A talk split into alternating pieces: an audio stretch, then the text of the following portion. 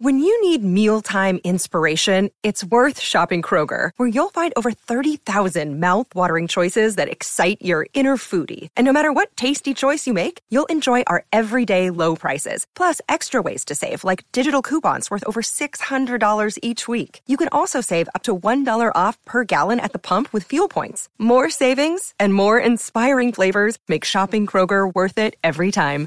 Kroger, fresh for everyone. Fuel restrictions apply.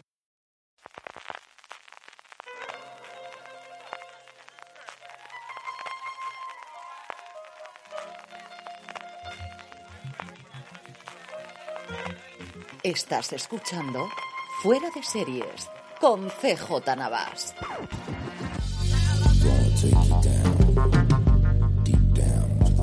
Desde el primer programa con el aire acondicionado conectado en verano, California, estás escuchando Fuera de Series. El programa que semana a semana trae todas las noticias, curiosidades y comentarios del mundo de la serie de televisión. Aquí, bajo el aire acondicionado, está un servidor CJ Navas. No sé si lo está también Jorge Navas. Jorge, ¿cómo estamos? No, no, me estoy resistiendo, pero creo que, me voy a arrepentir porque encima tengo la ventana cerrada y en cerrada, con lo cual eh, lo más, lo más seguro es que en cosa de minutos empiece a sudar.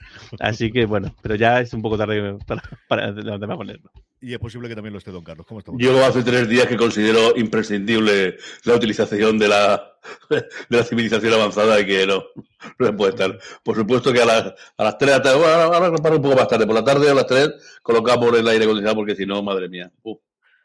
Vamos a ir hoy en un horario distinto para aquellos que nos escuchéis en directo a través de twitch.tv barra fuera de series a las 7 de la tarde, como os anunciamos hoy sábado. Tenemos, como siempre, un montón de noticias. Ya tenemos nuestras preguntas de los oyentes, tenemos los Power Rankings, tenemos las recomendaciones de la semana, tenemos un montón de cosas para avanzar en una semana que se ha caracterizado por dos cosas fundamentales. Por un lado, Disney, que tiene un follón interno bastante divertido, le llamaron el jefazo gordo al segundo de a bordo, a Peter Rice, que era responsable de todo lo que tiene que ver de televisión, absolutamente todo, es decir, todos los canales lineales de Disney, todas las plataformas de streaming, Hulu, Disney Plus, Star en la India, la que queráis, y en una reunión de siete minutos le dijeron que mmm, su carácter no coincidía con la tendencia o con lo que querían hacer en la cultura de Disney, según dice la mala lengua, según dice la gente a la que Peter Rice evidentemente se lo ha contado, le dijo, pero ¿en qué concretamente en qué? Uy, hoy no tengo tiempo para decirte esto, y fue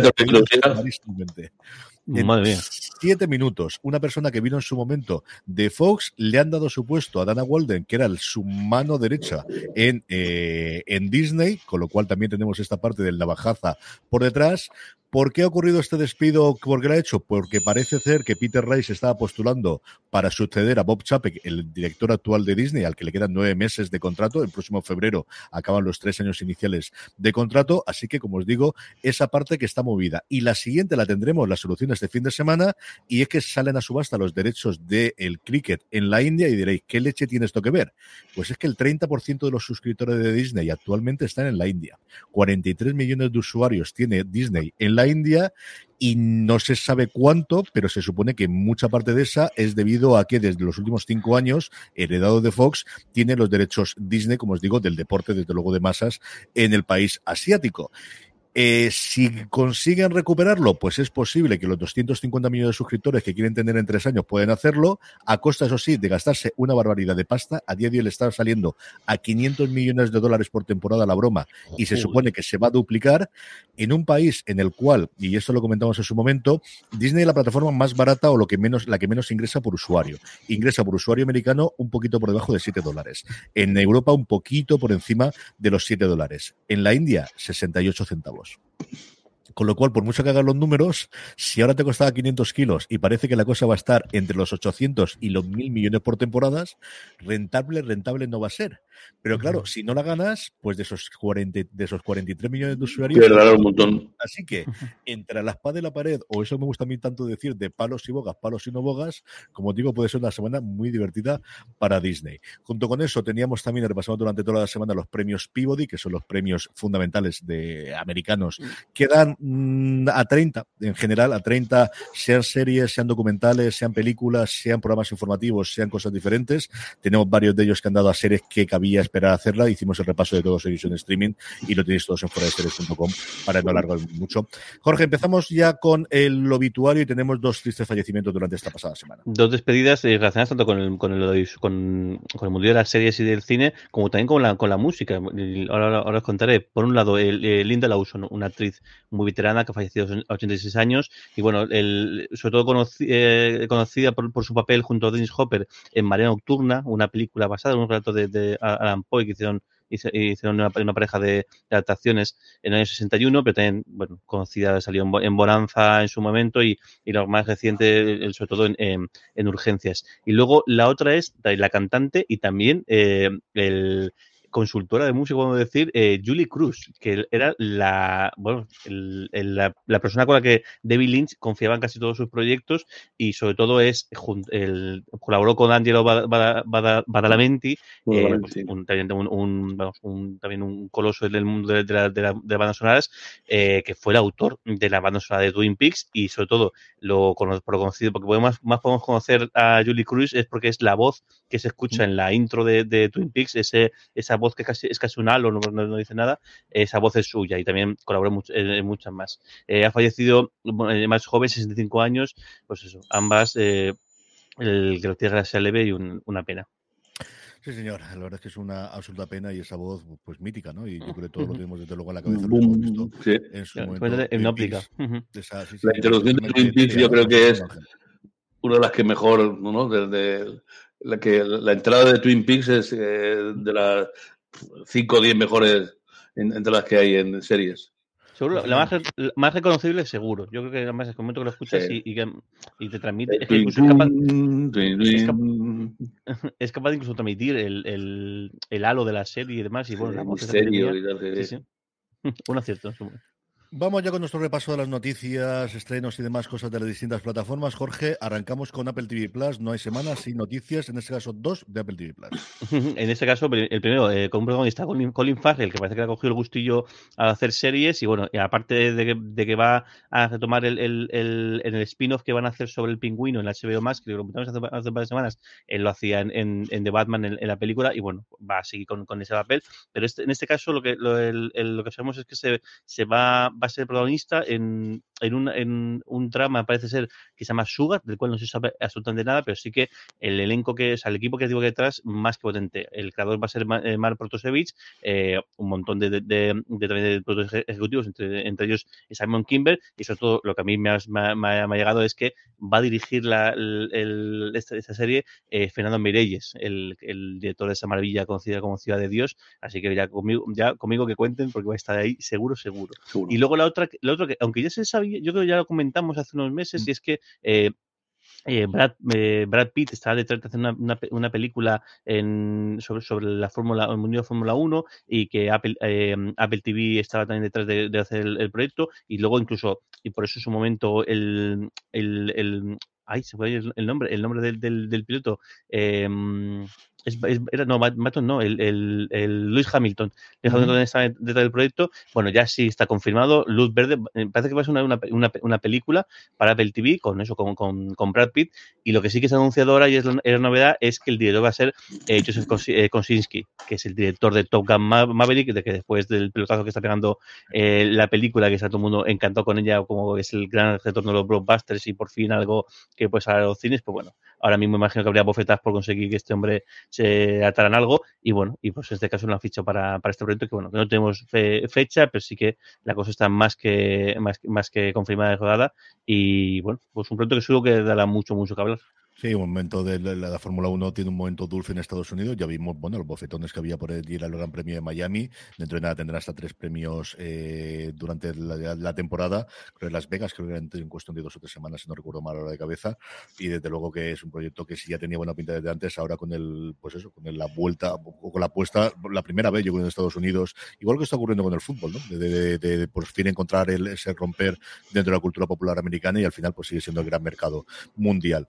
Don Carlos, vamos con Disney Plus, contaba yo al principio los problemas, pero también tiene novedades y también tiene noticias y también tiene estrenos. Sí, dos noticias interesantes.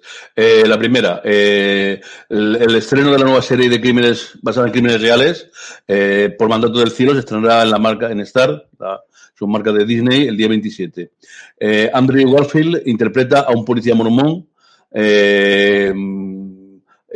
que, que, debe investigar un terrible doble crimen en, en, en Salt Lake City, en, la, en Utah. La serie está creada por Dustin Lance Black y eh, destaca que explora el rol que es la religión mormona, juega la vida de los personajes y fundamentalmente en el estado de Utah, que sabéis que se creó a través con, ellos precisamente. Está basado en un libro de John Krakauer que narra la historia real del asesinato de Brenda White y su hija pequeña, un caso que, del que se ocupa el detective Jeff Pyre, padre de familia, mormón, muy devoto, pero que a medida que avanza la investigación verá comprometida su fe, especialmente la Iglesia y la manera que obliga a cumplir determinadas normas. La misión fue recibida con elogios en lo que respecta a la exploración de la crisis de fe y cómo está manejado el aspecto de, puro detective. La investigación cuenta cómo llega Brenda al punto de asesinado y el caldo de cultivo social que provocó que ocurriese ese, hecho. Parte interesante, ¿no? Y luego Alberto San Juan se va a poner la piel de Valenciaga. La vida de Cristóbal Valenciaga, el diseñador español sin duda más influyente de todos los tiempos, no se ha llevado jamás al cabo ni, al cine ni a la televisión, aunque ha habido numerosos intentos para emprender el proyecto. En el año 2013, Julio Meden estaba trabajando en una película que se estaba centrada en la vida de Cristóbal Valenciaga, eh, llamada The Impossible Suite, pero no llegó a producirse nunca. En 2016, Blanca Suárez interpretó a la rectora Sonsoles de Caza, que fue la musa del diseñador, en una miniserie de Telecinco, Lo que escondía sus ojos, en la que Javier Rey mmm, desempeñó el papel de modisto, pero no pasó de personaje secundario. En el 2018, Paul Thomas Anderson aseguró haberse esperado la personalidad de Cristóbal Valenciaga para componer su mensaje principal en la película El hilo invisible. En 2020, eh, Viacom CBS anunció una serie de televisión que dirigida por el británico James Kent, que nunca arrancó su rodaje. Ya veis que tiene su historia. Y por fin parece ser que en noviembre 21 Disney ha anunciado que está trabajando en serie valenciaga, se ha la producción, en la que Alberto San Juan será el encargado de, encarnar al modista en este biopic que le pasará toda su vida, desde sus humildes orígenes en, en Guetaria, en Guipúzcoa, hijo de un pescador que falleció en alta mar y de una modista, hasta convertirse en un diseñador más importantes de todos los tiempos. En seis episodios, con temporada única, nos permitirá conocer mejor a ese genio de la, de la, de la costura. Eh, fue el primer proyecto que Disney anunció en España en su momento y está muy silenciado. Posteriormente fue, de hecho, se le ha adelantado el proyecto entre Itana y Miguel Bernardo, que yo creo va a tener estreno previo. Y aquí no sé si es una cuestión de la pandemia, no sé si es una cuestión de, de, reformular el proyecto, no sé si es una cuestión de encontrar el casting adecuado, pero es cierto que ahí, por mandato en el cielo, vuelve a ocurrir lo mismo que recientemente varias series de Disney Plus que, que se han estrenado completamente ya en Hulu en Estados Unidos. Esta se llama Under the Banner of Heaven, es como tiene el nombre que es bastante similar a la versión española, a la versión original y por fin nos llega aquí, que la verdad es que es una serie que ha tenido bastante buenas críticas en Estados Unidos.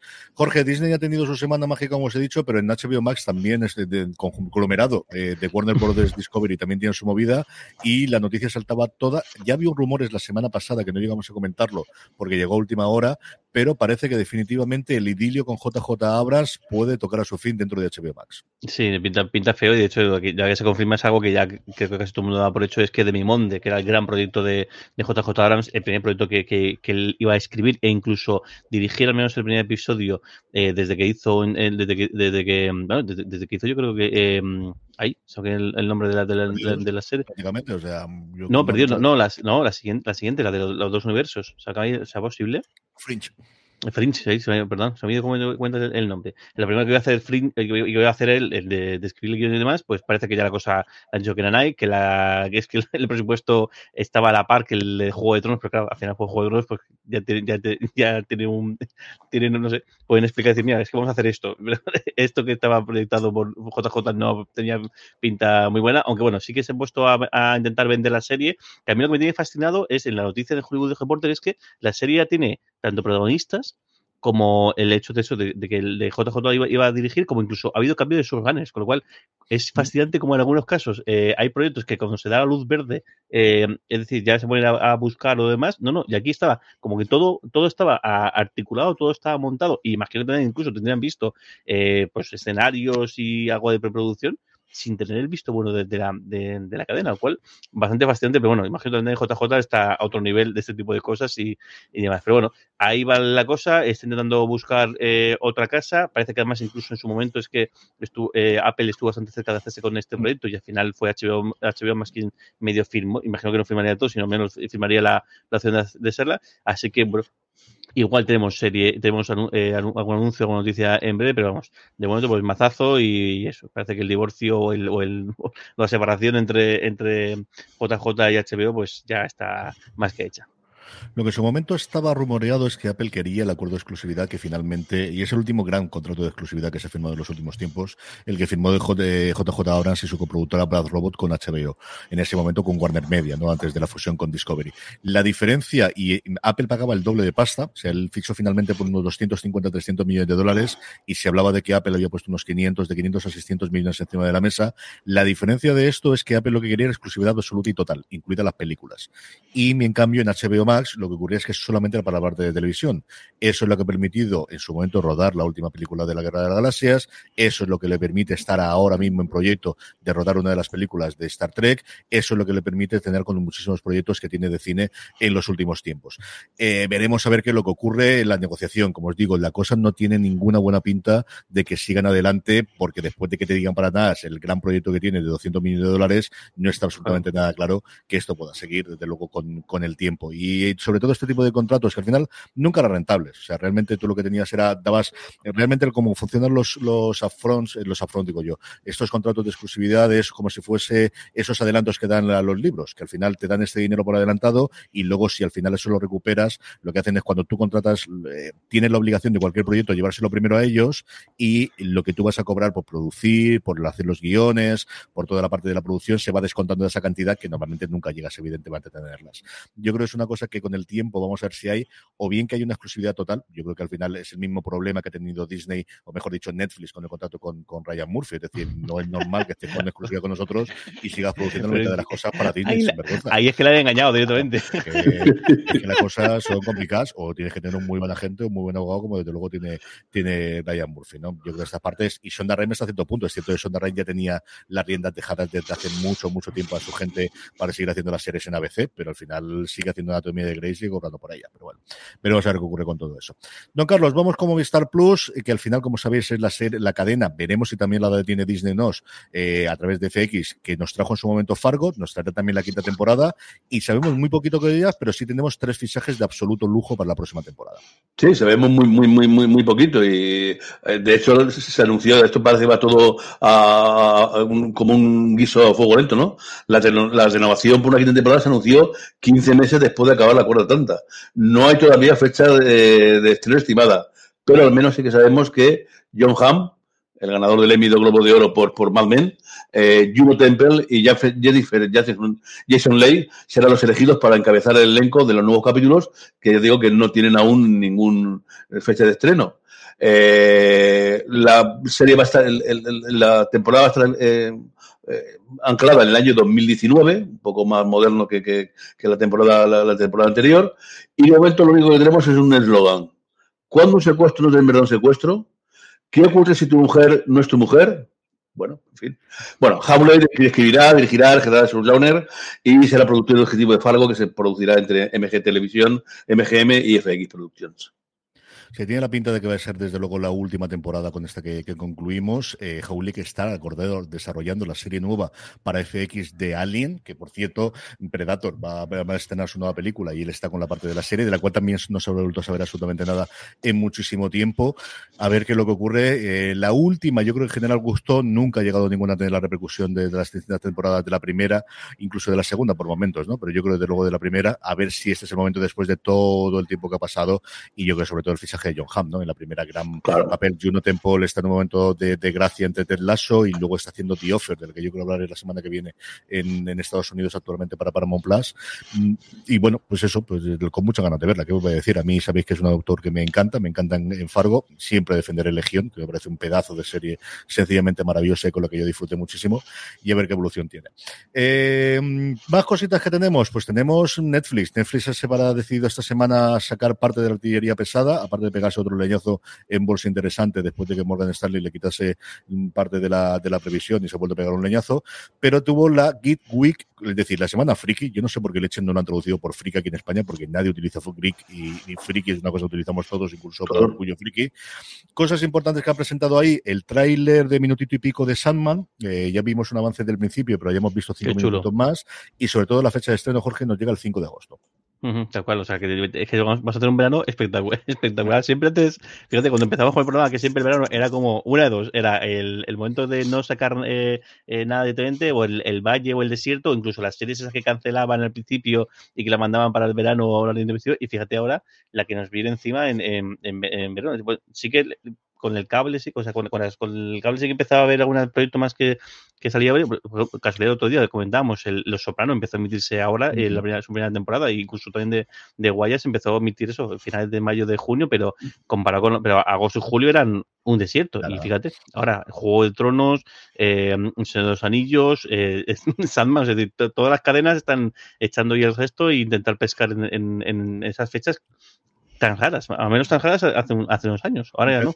desde la segunda quincena de julio a, a, primera semana de septiembre tenemos como cinco o seis estrenos gordos. Tenemos Andor también, tendremos She-Hulk, es decir, tenemos un millón de series de tenerlo de género o de fandom en general.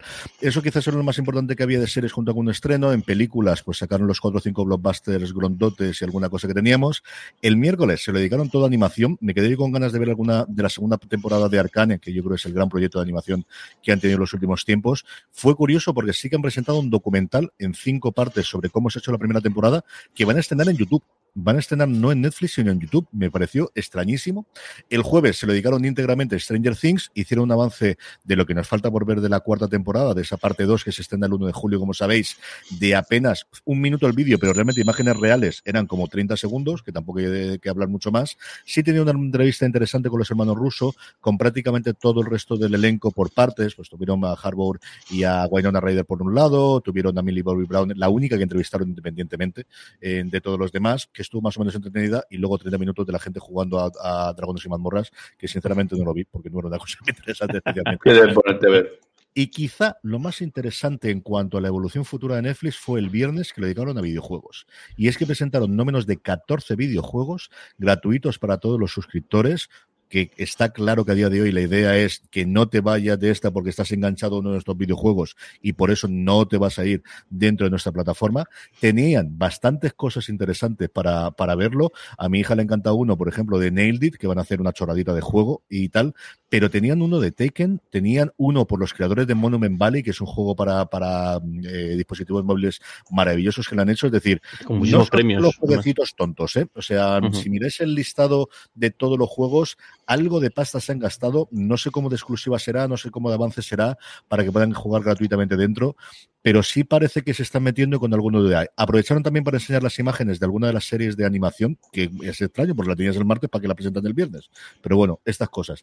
Como os digo, semana de mucho estreno, de mucho movimiento dentro de Netflix, están todos los vídeos y de todos los trailers y todos los avances en su canal de YouTube. Veremos a ver qué es lo que ocurre. Pero yo tengo curiosidad por ver si esto es decir, esto no tomaron una decisión antes de ayer, esto tuvo que ser una decisión de hace un año, de esto sí, tenemos que mantenerlo. No sé si van a aquí a resistir en esta parte o van a cerrar toda la parte de videojuegos y van a tirar por otro lado. Yo creo que no. Es decir, yo creo que no haces esto el viernes eh, tan, eh, para... No, y, y, lo que yo creo es que están apretando las tuercas. De hecho, Noel, Noel Manzana nos dice aquí en, en, el chat que dice, juraría que he leído que, que quieren llegar a 50 juegos al final de sacado. De 50 jueguecitos en la aplicación de Netflix no son ninguna tontería. Y encima de eso, de la entidad de desarrolladores como Momentum Valley o franquicias como, como Tekken, que es un clásico de los, de los videojuegos, vamos. Y como digo, anunciaron el, el, anime de Castlevania Nocturne, vimos el primer teaser de Sonic Prime, recordamos que tiene una serie de Sonic después del éxito uh -huh. que la película recientemente. Desta es como se llama el juego este que os decía yo de, de la gente de Monument Valley. Lucky Luna es el que parece que quieren poner ellos y luego Cuphead Show, que va a tener una ampliación del videojuego y van a llegar con nuevos episodios, una serie de animación maravillosa basada en el videojuego. Llegan los nuevos episodios también en el mes de agosto porque todo viene en verano este año. O sea, esto es lo que es. eh, don Carlos, terminemos el repaso a las plataformas con Prime Video, que tenía una gran noticia aquí en España y luego alguna ¿Sí? Bueno, pues ya eh, va a, a, verse el primer fruto de, del acuerdo de desarrollo que Amazon Prime firmó con Juan Gómez Jurado y es la, la adaptación de su novela Reina Roja. ya tiene los dos protagonistas. Eh, Vicky Luengo y Hobby Kerian, que trabajaron juntos en Studios, van a ser Antonia Scott y John Gutiérrez, la ex espía y el policía que investigan una muerte y una desaparición que tiene administraciones eh, imprevisibles. Los siete capítulos serán supervisados por el propio escritor y por el guionista Maya, la guionista Maya Maechea. El trabajo va a empezar dentro de un mes y Juan Gómez Jurado dice que la serie está mejor escrita que la novela, si lo dice el propio autor. Bueno, es un gran reto porque la serie, la trilogía de la Serie Troja cuenta con muchos seguidores, miles de seguidores, y al parecer en el casting lo que dicen es que el dúo que formaron ambos intérpretes fue el que convenció a los responsables de que tenían que ser la pareja. Antonio y John, los espectadores lo veremos un poco más tarde. Hmm. Y desde aquí un, saludo muy grande a Tirán Izquierdo de, de Televisión, que está ahí como de ejecutiva. Y, un alegro. Me gustó mucho el, el, acto, estuve viendo eh, trocitos. Y bueno, eh, Juan Gómez Jurado, encantado. O sea, como showman podría dedicarse también la vida si, si no quiere, o quiere descansar un tiempo de escribir. Pero me gustó mucho el hecho que el acto en sí, el, el, el, el morbillo que tenía era el, el presentar a la pareja protagonista, que la gente que, que, es muy, muy fan del, del, de los libros decían que quizás no se esperaban por el tema de la edad, pero que bueno, que, que, sabiendo lo bien que la química que habían tenido, que le parecía una, una, vamos, un, acierto. Y me gustó mucho que Juan Gómez Jurado especialmente, eso, aparte de esas palabras que, que, que venga eso del, del, del, del, autor de los libros, pues este, que vale que, es parte de la promoción, pero no todo el mundo se presta a decir eso, seguro, seguro, seguro. El que presentaba todo el equipo de, detrás, que me hace un gesto muy bonito porque no es nada habitual, al final siempre se quedan los grandes nombres y, y desde la gente de, comunicación, la gente del equipo de, los productores ejecutivos, la gente que está viendo los guiones, me gustó mucho, mucho. Y un detallazo y bueno, y pues genial ver, ver ahí a Adri, por supuesto. Sí, estaba muy metido dentro. Ya la, la presentación que tuvieron esta extraña primeros de año de sacar pecho y de sacarlo, ya le he comentado, que llevaban mucho tiempo desarrollando, habían estado mucho tiempo trabajando con los guiones, han estado mucho tiempo dándole vueltas absolutamente todo. Yo creo que está muy, muy implicado con lo que pueda ser en este nuevo papel que tienen los, los autores, ¿no? Lo hemos visto, lo vamos a ver ahora con Cayman, lo hemos visto con alguno de esos sobre lo vemos con Sandman, lo hemos visto en varias españolas ya, de ya, sobre todo estos superventas que tienen la capacidad de no vender o que no han vendido los derechos previamente, es el decir, tengo control, eh, sea yo como showrunner. O sea, si no me atrevo de voy a empezar a aprender con gente que sepa, pero tener yo mano, desde luego que ha cambiado mucho la cosa de cuando se vendían los derechos y te salía lo que te salía posteriormente. Jorge, vamos con la sección de guillotina con renovaciones y con más cositas. Mm, pues en este caso también HBO Max eh, ha cancelado Made for Love después de sus dos temporadas, que de hecho hace, hace, hace un mes creo que terminó la segunda temporada y bueno, no va a tener tercera temporada y la anda por, por, por decir. La curiosidad de esta serie es que fue la primera el primer original de HBO Max que, que tuvo la calidad con esa transmutación a, esta, a, este, a este nuevo nombre. ¿Renovaciones? Y renovaciones tenemos, tenemos tres, eh, tres anuncios. Uno que está, mira, el, el, HBO Max, el, que además el, el, subimos en forma de un, un, mini teaser que no, no soy capaz de saber si hay una escena nueva o no. no. Yo creo que sí, pero igual es una, escena de que no han llegado a utilizar en, en, la, en, la propia emisión de, de, la, de, la, temporada. Y con ese mini teaser eh, anunciaban que Tokyo Vice eh, tendrá segunda temporada y me alegro un montón porque he disfrutado un montón este, este, esta serie. Sí, sí, he disfrutado muchísimo con, con esta serie y, y, y, bueno, y que, y que vengan las temporadas que haga falta porque ahí estaré seguro. Luego es Migadon, esta comedia tan, tan particular, medio comedia que es musical, si no me equivoco, de, de Apple TV Plus, también ha tardado en, en anunciarse, ¿eh? porque yo creo que esta serie hace ya tiempo. Está cancelada, ¿eh? porque uh -huh. no tuvo especialmente ni buenas críticas, ni hizo ruido, ni uh -huh. premios, ni cosas similares, pero no, no al final Apple sí. renueva absolutamente todo segunda temporada. Y la que, bueno, esto estaba cantado es The Voice, que, que por supuesto han vuelto a reventar absolutamente el, el, el los audiencias en, en Amazon. Eh, tres episodios ahora y más uno que ya este ayer viernes se emitió y espectacular. Es que sí que, o sea, igual, te tiene que gustar y tienes que entrar en, en eso de que están totalmente idos de la pelota, cada vez son más depravados y cada vez son, son más cafres, pero si te gusta, te gusta. Y creo que es, me está gustando mucho la trama y lo de Anthony Starr está siendo espectacular. Mira que, que ya del principio el papel de Homelander el, el, es que es muy, muy, muy, lo hace muy bien, pero en esta cuarta temporada creo que está, no sé, se, se está viendo un, el grandísimo actor que es este tipo y lo bien que, que, ha encajado y lo bien que le viene el personaje. Sí, sí, claro. Eh, Peacock, sabes que es la cadena que todavía deja de arrancar en Estados Unidos, más allá que sea parte de, de Sky Showtime cuando nos llegue por fin aquí a España. Pero hay una serie que puede cambiar esto, que es la nueva serie de Damon Lindelof, coproducida o que creada con Tara Hernández. Ya os hablamos de esas Miss Davis, de esta serie loquísima de una monja que tiene que enfrentarse a una a inteligencia artificial. Ya sabíamos que teníamos como intérpretes a Betty Gilpin y a Jake McDormand, pero se han sumado tres nombres, sobre todo uno de ellos muy pesados al, al elenco. Teníamos por un lado a Ben Chaplin, al que hemos podido ver recientemente en The Nevers, Andy McQueen, al que hemos disfrutado muchísimo en Station Eleven, y sobre todo Margot Martindale en el nuevo gran personaje secundario. Tiene pinta de una de las grandes damas y de las grandes actrices secundarias, desde luego en Estados Unidos, como nos decían clarísimamente Boyer Horseman, a la que recuerdo con muchísimo cariño que no lo contaba. From sponsoring cultural events to partnering on community projects, creating youth programs to supporting first responders, at MidAmerican Energy, caring about our community goes beyond keeping the lights on. It's about being obsessively relentlessly at your service.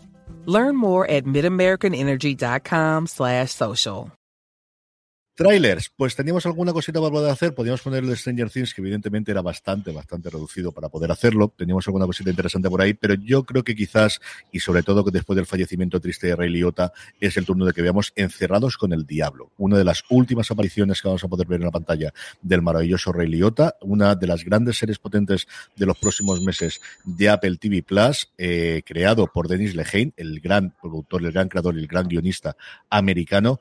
Eh, tiene una pinta espectacular no voy a decir nada más. Vamos a ello, lo vemos y luego lo comentamos. Yo nunca quise esto para ti. Quería que tuvieras otra vida. Un sueldo estable. Hijos. Una familia.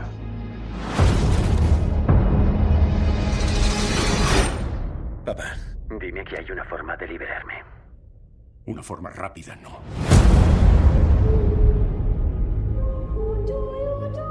Queremos trasladarte a otra cárcel, que congenies con alguien y le saques una confesión.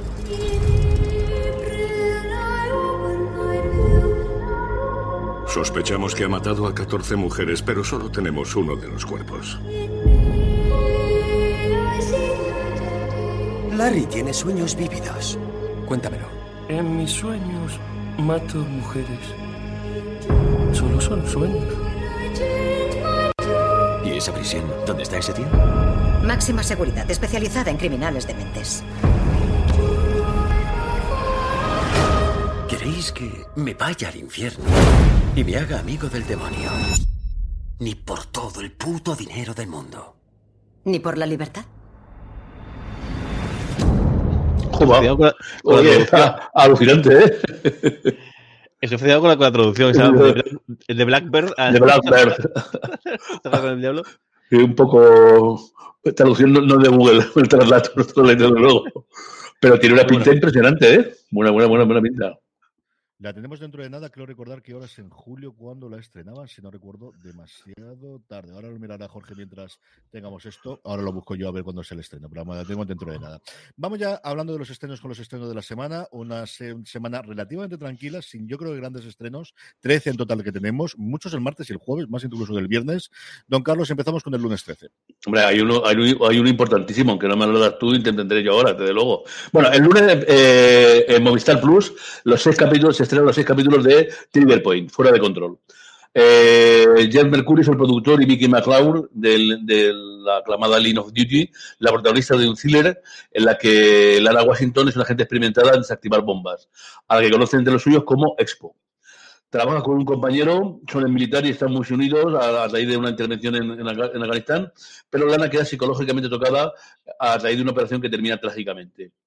Él, a partir de ese momento se vuelve temeraria, fuera de control, aunque sigue liderando el equipo de la investigación. En una tensión brutal, Lana llega a la conclusión de que los ataques terroristas que están asolando Londres están dirigidos precisamente contra su antiguo equipo de artificieros. ¿Cómo puede demostrarlo? ¿Quién está detrás de esos ataques? ¿Por qué? Interesante, desde luego. La crítica no ha sido especialmente buena con ella. Y mira que al final tiene marchamo de Mercurio, tiene marchamo de Line of Duty y lo que ocurrió con sus recientes series para Netflix, pero no han sido especialmente buenas. En fin, el lunes saldremos de dudas. Jorge, vamos, vamos con el martes 14. 8 de julio eh, se emite Blackbird, lo, lo, lo, mirar. Pues el martes tenemos en calle 13 My Life, My, My Life is, is, Murder, en el cual vemos a, a Lucy Lawless en un papel que es que sorprende un pelín, el de investigadora privada, el de investigadora privada que va a tener, que va a dedicarse a, a a, intentar em, a resolver crímenes un tanto peculiares. Me parece que, que, el personaje también es un tanto peculiar, que, el, que, el, que no tiene ningún tipo de, de, pelos en la lengua. Y bueno, a ver en esa faceta qué tal se, se desenvuelve nuestra añorada Sena, la princesa guerrera, aparece aquí como, como detective. Y mira un poquillo más, eh, eh, está prevista la tercera temporada ya, ya llevan dos.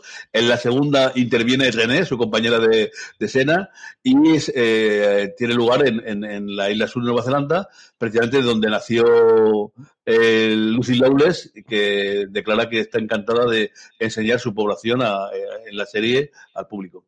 Sí, uh -huh. tiene una segunda juventud entre Spartacus y recientemente alguna serie sí. australiana también que nos ha llegado por aquí. Desde luego que, que, que, que Sena fue muy importante en su momento y luego tuvo una especie de bajón, pero que ha resurgido y ha tenido papeles bastante importantes en los últimos 10 o 15 años. Uh -huh. Don Carlos, vamos con el miércoles 15, que es uno de los primeros días gordos que tenemos de la semana. Sí, hay, eh, tenemos varias cosas en, en Disney. Eh, un primer estreno, la tercera temporada y última, los ocho episodios de Con Amor Víctor. Eh, esta serie que está basada en una película y que en esta tercera temporada va a hacer va a desarrollar el viaje de autodescubrimiento en que Víctor y sus amigos hacen planes para cuando acaben el instituto y se enfrentan a decisiones que deben tomar sobre su futuro. También en Disney Plus, 10 eh, episodios para una serie colombiana, Siempre fui yo. Carlos Sevilla protagoniza eh, Siempre fui yo, que es Las aventuras de Lupe, una chica mexicana de 21 años que tiene un giro en su vida cuando se entera del fallecimiento de su padre y ha viajar a Cartagena, pero la Cartagena de Indias, claro, y asistir al funeral. Allí se da cuenta de que era lo que parece y decide, atención, inscribirse en un concurso musical para competir, competir con su hermano Felipe y estar cerca del entorno de su padre. Y debe enfrentarse a su mayor miedo, que es cantar en público. Lupe tendrá que encontrar su propia voz e investigar las sospechosas muertes de su, de su padre y continuar con su legado musical. Magnífico, como veis. En fin. Bueno, pasemos a una. Eh, en Disney Plus también, l'ópera, que por cierto tenía que buscarla hasta en francés. No había nada. Eh, está ambientada en el santuario de la danza francesa, la ópera Garnier, y, eh, espera que lo traduzca del francés, Zoé, eh, es una estrella de 37 años con una carrera fulgurante y que vive en el exceso. Mucha fiesta, muchos amantes, muchas langustas y parece que ya el nivel ha bajado y no se la quiere renovar. Pero se pelea contra la institución, contra sus parejas y contra ella misma para lograr tener una segunda eh, oportunidad. A su lado, Flora, de 19 años, una joven eh, danzarina negra, viene de, de, de, del cuerpo de ballet y tiene solamente unos pocos meses para, para integrarse y hacer sus pruebas. Sebastián, de 38 años, el nuevo director de la, de la danza, eh, ambicioso, quiere hacer que la ópera brille en la danza mundial y eh, tendrá que mediar o, decidir entre las dos actrices. Y eh, por fin, Netflix, el último episodio, el último estreno, ocho episodios para el idiota preferido de Dios.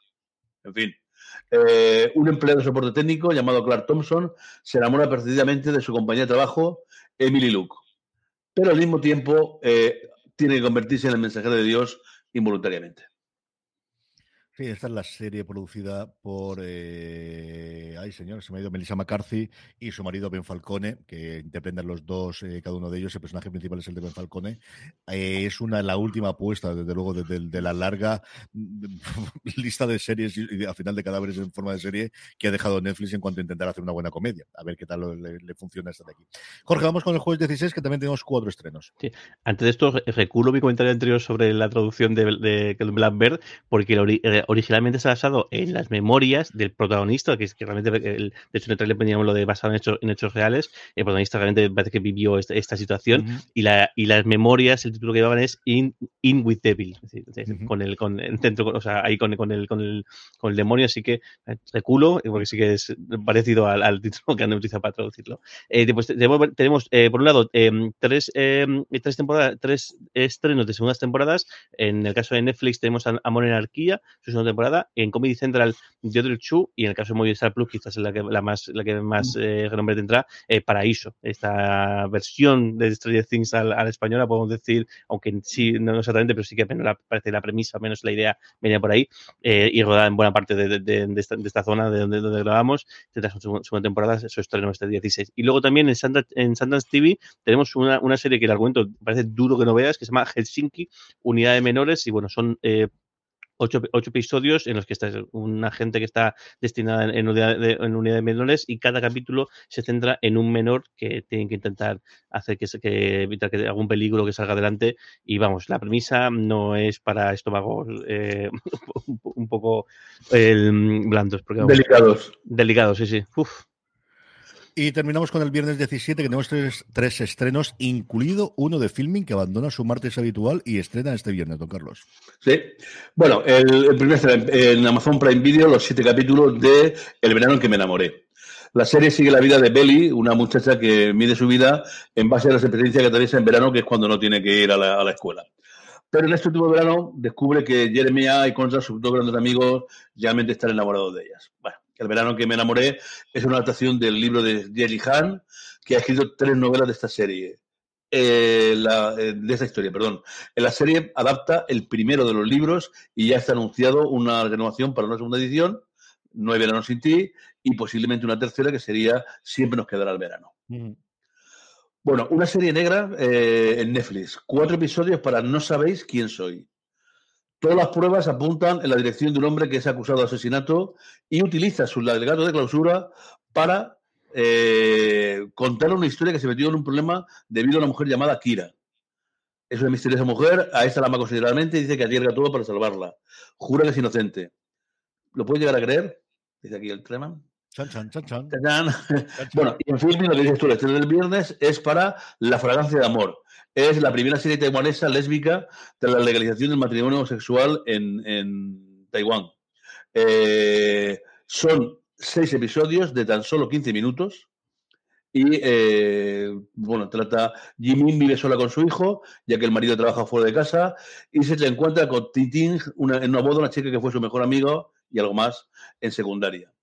Eh, Jimin se negó a su relación por miedo de vivir con una mujer como una mujer lesbiana, pero la, vol- la- la posibilidad de volver a encontrarse con Tinin enciende algo en ella y le ofrece la posibilidad de aburrir, de perdón, de escapar de su aburrida vida de casada. Ahora que Taiwán tiene la del matrimonio entre personas del mismo sexo, encontrará el valor para aceptar sus sentimientos, con el futuro de un niño en sus manos y bajo la presión de su marido, su familia política, su propia familia, seguirá adelante con este nuevo capítulo de su vida. Ah, pues ese queda la incógnita.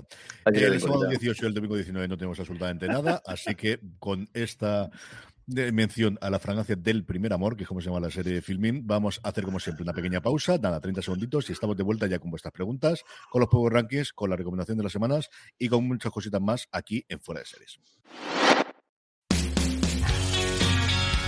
BP vuelve a tener grandes noticias para todos los conductores. Cuando vayas a repostar tendrás un ahorro de hasta 40 céntimos por litro en Península y Baleares y 35 céntimos por litro en Islas Canarias, incluyendo la bonificación del gobierno. Cada vez que visites una estación BP en la península y Baleares, puedes ahorrar y disfrutar de todas las ventajas que ofrecen en su programa Mi BP. Y si lo haces desde Canarias, podrás disfrutarlas a través del plan Dino BP. Así que ya sabéis, BP nos lo pone fácil para ahorrar al máximo estés donde estés. Hazte con su tarjeta en sus estaciones de servicio y si quieres consultar más información, puedes hacerlo en mibp.es y plandinobp.es.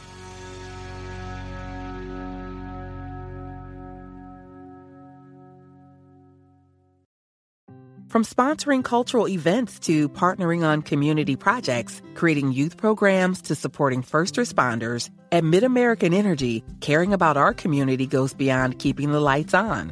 It's about being obsessively relentlessly at your service. Learn more at midamericanenergy.com slash social.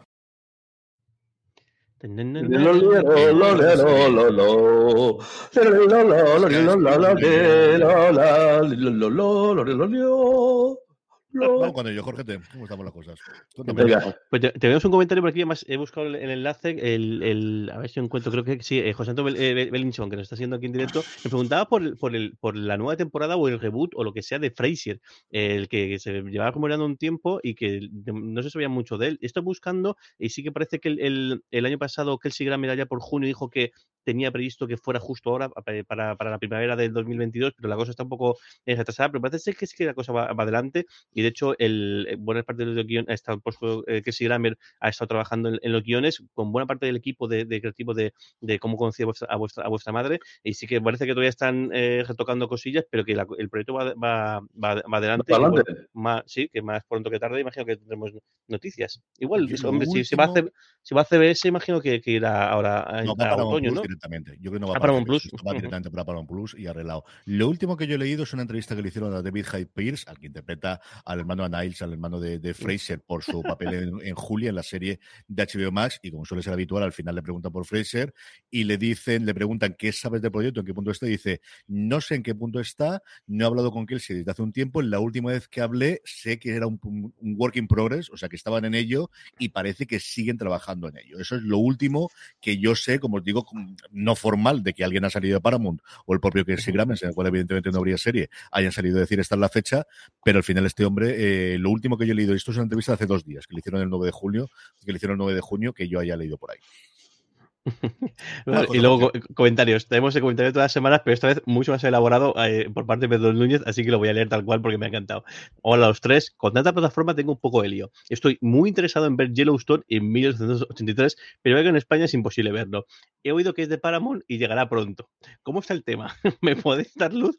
¿Cómo puede ser que la gente hable de esta serie sin poder verse en España? ¿Qué le hacen? ¿Viendo alguna VPN? ¿Estados Unidos se pueden ver cositos en, en, en castellano? No. Y madre ¿qué preguntas? Muchas gracias y sería así se vio aquí en Paramount, ¿eh? eh yo la, la, grabé de Paramount.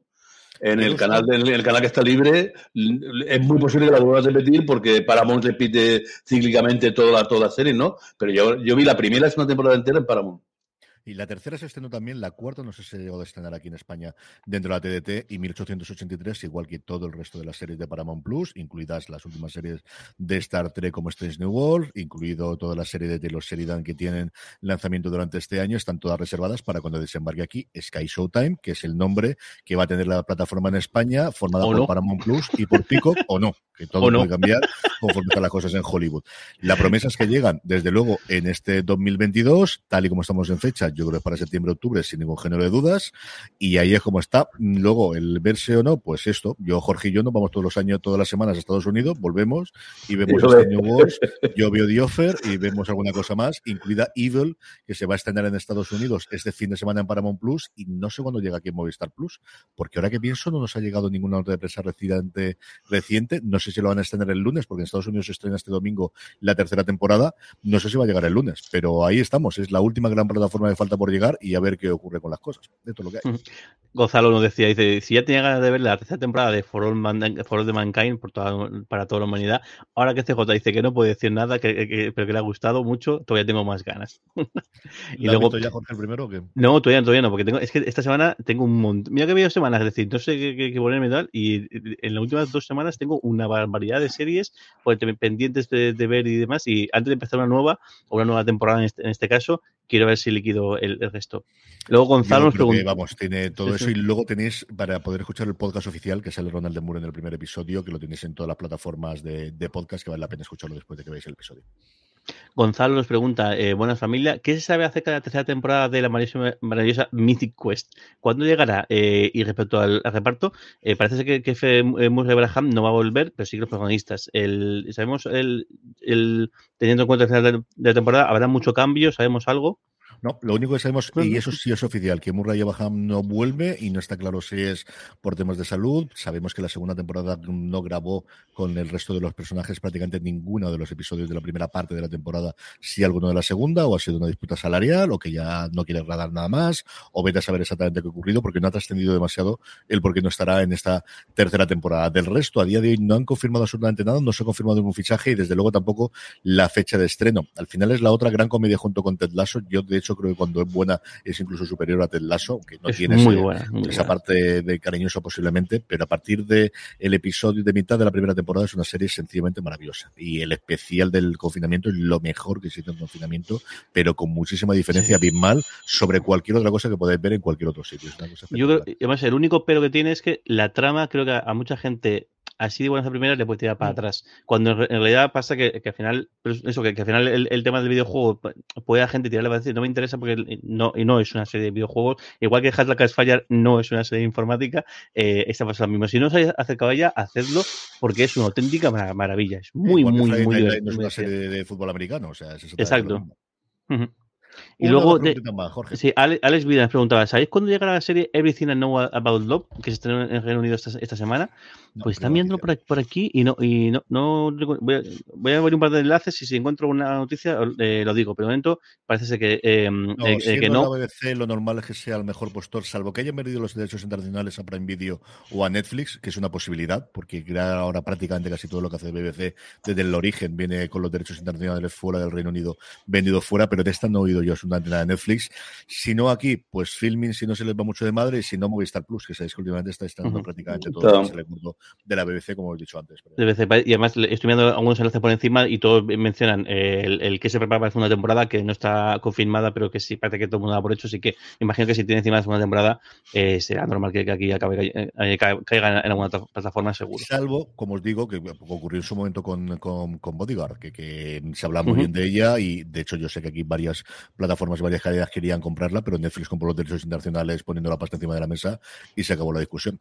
Vamos ya con los Power Rankings, vamos ya con las series más vistas por nuestra audiencia, los Power Rankings que hacemos semanalmente a través de una pequeña encuesta que os invitamos a contestar diciéndonos las tres series que más os han gustado de la semana que habéis leído. Por cierto, vamos a cambiarlo, vamos a empezar a hacerlo de viernes a viernes, como al final grabamos de sábado a domingo, yo creo que podemos dejar a la gente que vote de viernes desde el principio del sábado hasta el viernes, así las cosas que ven el viernes la pueden meter también en la encuesta. Esto lo, ahora lo tenemos el jueves. A partir de la semana que viene lo haremos así. Eh, unos Power Rankings con, bueno, ahora lo veréis, con cierto movimiento, aunque la cúpula permanece bastante, bastante similar. En el puesto número 10, The Voice entra directamente la serie de Prime Video, muy baja para lo que yo esperaba inicialmente, al puesto número 10. A ver, yo tengo aquí en el 9 a Boss Legacy, pero no sé si es. No, No, porque tienes el guion de la semana pasada. pues pero qué raro, porque tiene el guion, menos, menos mal que, que, que el resto has hecho el guion de esta semana. Tengo todo, todo- por eso digo, ¿cómo tengo, cómo tengo aquí el Power Ranking de la semana pasada?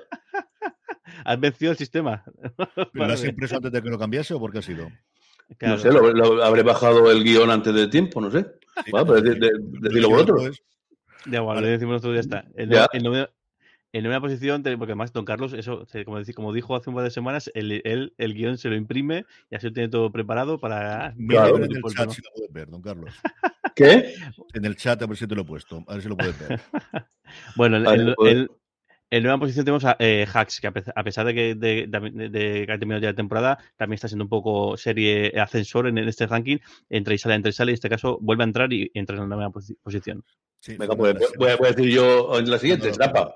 Eh, siguiente puesto es entra- otra entrada nueva para Trapa. He visto el primer capítulo, a mí me ha gustado, aunque dice que la quería y tal, ¿no? A mí me ha gustado y ahora este fin de semana, si puedo, me cargo lo, lo- lo- lo que queda. Una serie española muy digna, muy, muy en el plan de hierro, ¿no? Magnífica. En el 7 y cayendo dos puestos con respecto a la semana pasada, Obi-Wan Kenobi. Y es que la cosa, ¿qué queréis que os diga? Mm. ¿Qué queréis que os diga? Jorge yo lo comentamos esta semana, que la seguiré viendo hasta el sexto, sí. Que no, no, No. no me está matando. Mm, Más le vale remontar y es curioso porque aquí, y aquí sí que el, el problema es la trama, porque yo creo que los actores lo hacen muy bien, creo que además la actriz que han cogido como Leia es una idea cojonuda, pero creo que la, la trama hace aguas por, Por mucho, y también la dirección en algunos momentos, sobre todo en alguna cosa de acción es un poco decir, igual eso tal, pero qué, qué pena, porque, o sea, eh, igual ahora remonta y dice, ya, ya está, pues mira, a mí merece la pena con esto, pero Ya veremos. uff, no sé yo, ya veremos. Yo no, no, no, no, no estoy tan convencido. No. Jorge, el 6. Sexto puesto, nuestra bandera sísmica eh, muerte, la comedia esta de, de- de piratas, que pe- pega un subidón grande, cuatro eh, eh, puestos y se coloca en sexta posición. Una, la, eh, la última entrada de la semana es para Barry de HBO Max. Sí, señor. Sube dos puestos Puesto. Ozark en el puesto número 4. La serie de Netflix sube dos puestos con respecto a la semana pasada. Se ve que la gente la ha vuelto a ver o ha aprovechado ahora que estaba íntegra para recuperarse con esta última temporada. El caso es que, como os digo, sube dos puestos. Ya terminada la serie de Netflix Ozark. Y el podium se mantiene int- intacto. En tercera posición, Vete Call Sol, que aquí ya podemos ver por Movistar y este temporadas anteriores eh, por Netflix. Tercer puesto. El segundo puesto para Heartstopper, que también permanece desde la semana pasada en ese sitio.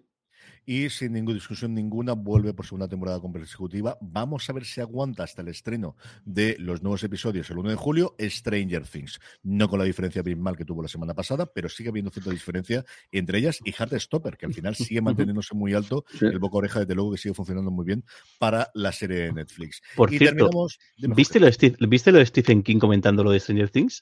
Vi que algo dijo, porque luego parece que algo dijeron los raso en la entrevista, sí. pero no sé exactamente qué. Os lo cuento, es que es- fue muy curioso. Stephen King dijo que le había encantado la, la- la serie, que además eh, él había localizado una referencia directa, creo que es a- no me acuerdo si es a Carrie o alguno de sus, de sus películas, pero que le parecía criminal lo de cortar la serie y eh, hacer los dos episodios eh, últimos a tal. Y le contestaron desde la cuenta en Twitter de los guionistas de Stranger Things, que tiene un, un- muy gracioso. Yo creo que la primera vez que veo que, que- que sea algo así, que tengan los propios guionistas una, una cuenta en Twitter, además verificada por supuesto, y le contestaron, eh, el gracias, no sé qué, nos gusta mucho que hayáis visto la referencia, eh, el problema es que todavía no están terminados. Sí, sí, sí. O sea, que fijaos cómo, o sea, cómo han tenido que, que- yo creo que además, el- el- o sea, que han puesto ahí la máquina a funcionar y, y más imagino que después de lo que pasó con Netflix, con, el- con el, con el, con el, el pifostio, con, el, con, el, el- la pasta y demás, eh, y creo que, que, el, que les ha pillado el, el toro eh, y por eso, o sea, que al final no es ninguna estrategia de marketing loca y demás, No, sino no, que no, les, es ha, les pillado el toro y no han terminado Totalmente, ¿no? Que es tremendo Yo- pensar, pensar que, el, que el gran proyecto con la cantidad y que todavía estén ahí, o sea, tiene cuatro o cinco personas todavía dur- durmiendo una hora y media al día desde hace semanas. Acaba- para- acabando de ir rápido. acaban de- Madre mía. el rodaje está todo hecho. Lo- El asunto son los efectos especiales. Yo os puedo decir un poquito de Inside Baseball. Si leéis varias de las críticas, sobre todo americanas, que son las primeras que salieron de Stranger Things, si os fijáis, hay muchas de ellas, una vez que haya visto la temporada, que no hablan nada del séptimo. Y es porque originalmente Netflix solo pasó la crítica seis episodios. Y la semana antes del estreno es cuando pasaron el séptimo, que es una cosa que jamás ha ocurrido con Netflix. Netflix normalmente te ha puesto siempre toda la temporada de golpe y como 15 o 20 días previamente. Por ejemplo, sí ha ocurrido con HBO Max, eh, con HBO que va a ese ritmo. Yo recuerdo, por ejemplo, el año pasado, ay señor, con la, la miniserie de detectives que ganó todos los premios, el, mm, con Mero Fistown, Originalmente nos pasaron toda la temporada menos dos y luego el martes o el miércoles, cuando se estaba el episodio en domingo en Estados Unidos, fue cuando ponían a este porque ya habían hecho toda la mezcla, que son tiempos normales. Desde, el- desde fuera te puedes decir, pero ¿cómo vas a esperar hasta cuatro días antes del estreno para hacerlo? Ya, pero es que eso funciona así en la Y industria. O sea, se funciona allí, se funciona aquí. O sea, yo conozco gente con series en emisión que ha estado montando los episodios nuevos una semana antes del estreno, que de verdad se funciona así, que ese es el ritmo. Pero en Netflix yo al menos nunca lo había conocido que eso funcionase y yo no recuerdo ninguna vez, no es que me haya pasado los screens de todas las series, ¿no? Pero nunca lo había visto y desde luego no con Stranger Things. Entonces sí que me creo perfectamente el hecho de es que estamos todavía acabando los efectos especiales y no lo tenemos. Bueno, fíjate Hulka que están acabando los efectos especiales y lo han hecho después del tráiler. O sea, es que es así, que, que realmente funciona así. Es que fascinante, porque, eh, sí que teníamos, cuando- en la época de los networks, sí que lo típico de, de los de los procedimentales, las series con 22 episodios, que siempre el que se emitía tenía grabado uno o dos más, iban ahí, a- y, Sí, iban, iban no un más, poco ¿eh? al tal, Al final, pero no más. ah, date cuenta que están terminando Sí, dos semanas antes, no mucho más Justo. tiempo. ¿eh? que eso, que, que realmente lo normal era, era, eso, lo, lo anormal era, es decir, lo, lo de la temporada completa y poner tal, tal cual, pero bueno, que en realidad, que, que estaban acostumbrados en la industria a este tipo de ritmos, pero vamos, que alguien lo, lo está pasando bastante mal, y después de que Stephen King le diga que como que sí, ya te digo que seguro que seguro que sí. Es que no sabía lo que había ocurrido, pero sí que sé que ellos en la entrevista que le hacen nombran explícitamente la importancia que ha tenido para ellos Stephen King y todo lo demás, sobre todo aparte de de terror, y alguna de las cosas que había leído en la web, en, en distintas webs comentando lo que había ocurrido en el Geek, decían que se habían referido a lo que había ocurrido en Stephen King y no sabía lo que era. En fin, la recomendación de la semana, don Carlos, ¿qué recomendamos? Hombre, eh, la mía yo creo que no hace falta ni que lo digan para nada, ¿no? Eh, yo quiero volver a ver al- a, Lucy Lawless de- después de aquella escena y aquel, aquel maravilloso Spartacus, así que My Life is Murder, eh, además ver Nueva, eh, Nueva Zelanda siempre es una... Si vemos un poquito del, del verde también, que la isla es una serie buena, veremos a ver cómo se, cómo se comporta. Pero vamos, vamos a dar la primera oportunidad de, de verla. Yo te digo que es muy divertida. Sí, Yo te digo que es muy divertida. A mí me gusta mucho. A mí me gusta mucho. He visto solo la primera temporada, pero es muy divertida, muy, muy divertida. Y ella está inconmensurable. Además, en un papel que se nota que ella ha decidido que es para ella y que se lo quiere pasar bien y que se lo quiere pasar sí, bueno, ella, ella, es la mujer de un productor ejecutivo importantísimo, ¿no? Que es, una serie que puso pasta a Acorn, de hecho era una de las grandes apuestas, pero que nunca ha llegado aquí a Acorn en España. Es una de las cosas que yo siempre he tenido la duda de por qué leche para una producción propia que tiene Acorn, que sigue existiendo en España, está totalmente destapada. Sí, la tiene dentro de Sanders, eh, es una cosa rarísima. Eh, está metida en Vodafone ahí, alguna, alguna que otro sí. Se puede suscribir independientemente, pero, pero realmente la tienen allí y es una serie original de Acorn, de repente que puso la pasta, luego la puedes ver en Prime Video en Estados Unidos, pero quien puso el dinero internacionalmente o para hacerlo inicialmente, como os digo, se hizo en, allí, pero que internacionalmente que lo tenía desde luego la Acorn. Chico, yo qué sé, esto es lo que ocurre. De hecho, la tercera temporada ya es exclusiva de Acorn. Quien pagó para hacerla por lo bien que había funcionado internacionalmente era ella. Y la relación que tiene con eh, Madison Feliciano, con el personaje de Bonnie Baculans, está muy, muy bien. Están las dos muy divertidas. Jorge, recomendación de la semana. Pues muy, muy pesado, pero es que le tengo que recomendar The Voice. O sea, de verdad, lo de Anthony, lo de Anthony Staff es increíble en esta, en esta eh, temporada. Muy, muy bien. Y luego mi, recomendación de verdad, verdad, es Borgen. Esta cuarta temporada, aunque en realidad bajo, para mm. Netflix no es cuarta temporada, sino que es una, es una serie nueva, porque esta más se llama eh, Borgen Power, no sé qué, no sé cuántos, o sea, tres adjetivos ahí puessto. Tres, tres, Power and eh, Glory, si no recuerdo. no, no, son, son, tres, eh, Poder, Gloria y no, y no sé qué. Y son para ellos es como la primera temporada de, de, de esta serie.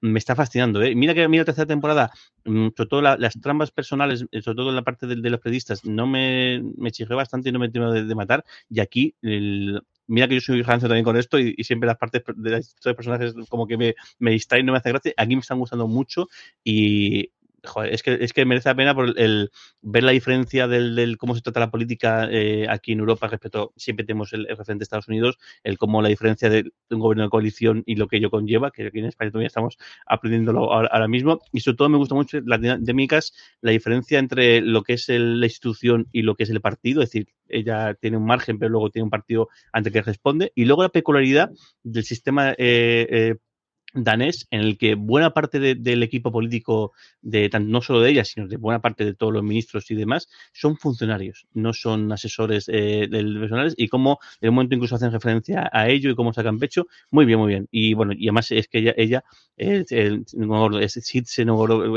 es, impronunciable decir el nombre de, esta actriz, lo borda y, y qué guay más eso, la parte política con la parte personal, porque al final la serie empieza con que está, empezando a tener la menopausia y cómo eso afecta también a ella y a toda su, a su vida y cómo en los momentos en los cuales se explica lo que para ella significa la política y los sacrificios que han subido, me está gustando muchísimo, muchísimo esta cuarta temporada o primera temporada según, según Netflix. Reino, Poder y Gloria en español. En inglés es Power and Glory, por eso te lo he dicho. Ah, claro, por eso Y aquí le he añadido lo del reino, pues no sé exactamente por qué. Yo, recomendación, esta semana ya sí puedo decir que me ha gustado mucho eh, para toda la humanidad, así que me reafirmo. Es una de las mejores series en emisión actualmente, es una de las mejores series de Apple TV Plus, que tiene unas series espectaculares. A mí, sabéis que no es una cosa, a mí me vuelve loco la ciencia ficción, pero la parte de lo que es la historia de la, de la exploración espacial nunca es una cosa que me haya atraído. Me tiró, de, hecho estuve reticente y me acerqué ya por Kinaman y por, y por Dornan. Finalmente, porque eran dos autores que me gustaban mucho. Quizá los dos primeros episodios son los más flojos, aunque yo creo que no son exagerados como sobre todo la crítica americana han dicho. pero la serie funciona como un tiro, la segunda temporada está espectacular y esta arranca que es alucinante. Alucinante. Y no cuento nada más, por si no lo habéis visto, incluido Jorge. Y luego dos recomendaciones de película y documental. Por un lado, por fin, eh, sumado la fuerza. Bueno, voy a empezar primero por la otra y si me pongo nostálgico y llorón con la última. Garra, la serie de la película de Adam Salder con Juancho Hernán de baloncesto que ha estrenado en Netflix el pasado miércoles. ¿Es una buena película? No. ¿Tiene momentos? Momentos maravillosos. Si os gusta el deporte, si os gusta el baloncesto, si os gusta la NBA, tenéis que verla. Sea por los cameos, sea por los momentos de ver a jugadores y sobre todo por Anthony Edwards, que hace del antagonista del personaje de, Juancho, que es un actor limitadito siendo generoso. O sea, no, yo lo quiero mucho, me parece que es un tío que ha tenido muy mala suerte este año en la NBA, que podría haber hecho más. Creo que ahora los, los Celtics podría funcionar bastante bien como octavo o noveno jugador. Pero Anthony Edwards, que es una de las estrellas emergentes de la NBA a día de hoy, que tiene cuatro o cinco tíos, es que el sinvergüenza lo hace todo bien. Juega como maravillosamente la pista y aquí hace del típico chulo, pero que es chulo por algo y que se va a meter y marrullero y que te insulta para sacarte de quicio y tal. Tiene un papel muy cortito porque es muy amigacho de Juancho. Cuando coincidieron, creo que los Jazz se hicieron muy, muy amigachos Y al final, de verdad que está maravilloso. Está muy, muy bien. La película, como os digo, se deja ver. No penséis que vais a ver, eh, por ejemplo, eh, High Flying Bird, que es otra película que tiene ese baloncesto que dirigió Soderbergh. Si os gusta la parte interna del, del mundo baloncesto, mucho mejor película, con mejor guion, con mejores actores pero es bastante entretenida. Y luego lo que os decía, Anthony Bourdain, un chef por el mundo, el documental de dos horas eh, sobre la vida y obra de Bourdain desde que fue Bourdain. O sea, realmente no se mete en la parte de la infancia ni de su época de cocinero, sino desde que ya se convierte en una estrella primero literaria en el 99 con la publicación de, de Kitchen Confidential y luego posteriormente con sus diversas series, con sus cuatro series de televisión. A mí me dejó hecho polvo el final, porque además algo sabía y es cierto que yo le seguí bastante la vida. Casi todos los amigos y toda la gente de producción que ha salido, o les he leído, les he visto algún documental. Para los que se aficionado a Bourdain por, solamente por ver la, la, parte pues de la trastienda, de muchísima voz en off, de muchísima cosa que no había sido en televisión, incluido el, el último episodio en la alzancia cuando él se suicidó, que jamás habíamos visto ninguna imagen. O sea, yo jamás había visto nada de cómo se está rodando aquello. Y, y reflexionar y ver todo el mundo lo que había a mí me ha dejado hecho polvo, pero es cierto que yo Bourdain lo tenía muy cerca. No sé alguien que no conozca la vida, creo que el mejor homenaje, lo mejor que podéis hacer es empezar a ver sus series. Eh, desde el principio, si queréis, él cambió mucho y su obra culme, desde luego, que es Parks Unknown, la serie de la CNN, que él eh, emitió, que tiene en Estados Unidos HBO Max y que aquí en su momento lo tuvo Movistar Plus y no sé si la trae alguien. Yo creo que, y la tuvo Netflix en su momento. Mm, a mí me ha dejado hecho, como os digo, es un gran documental, la última media hora especialmente es el, el, el cómo todos veían que se iba, que se iba, que se iba y que nadie tuvo el momento de lucidez de decir, eh, puedo hacer una locura y al final no fue. Alguien que ya no quería seguir viviendo. Y, en fin, no, no, no quiero darle porque ya lloré suficiente ayer. Así que ya estamos bien por ahí.